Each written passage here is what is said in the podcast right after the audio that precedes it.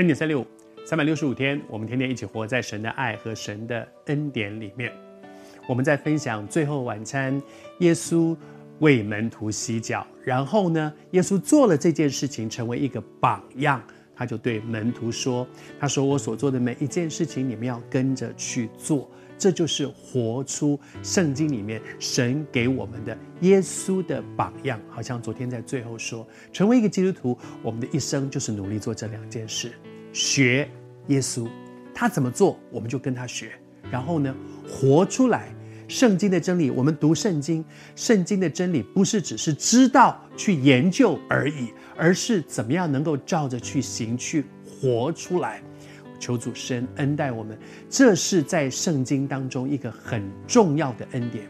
你知道圣经里面讲到很多的祝福，很多的祝福，这样做你就有福了。他要像一棵树栽在溪水旁，按时候结果子，这是诗篇里面讲的第一个福。有很多很多这样的一些福气，但是关键不是我研究清楚了哦，这样子有福气，然后呢，照着去做啊。照着去做，求主帮助我们在上帝的恩典当中，我们照着去做，就必蒙福，恩待我们。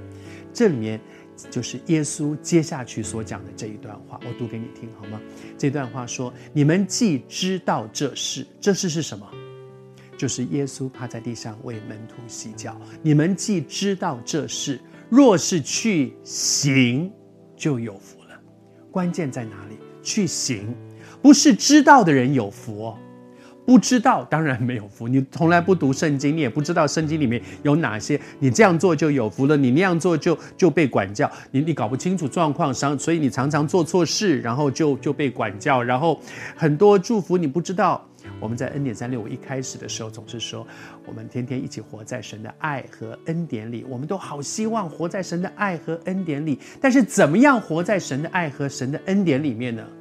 第一，你当然要读圣经嘛，不然你不知道，因为怎么做会蒙福，会在神的爱和恩典里；怎么做你会会被管教，因为你走出了神的爱和恩典。记载在哪里？都在圣经里。所以你要知道的话，你要读圣经。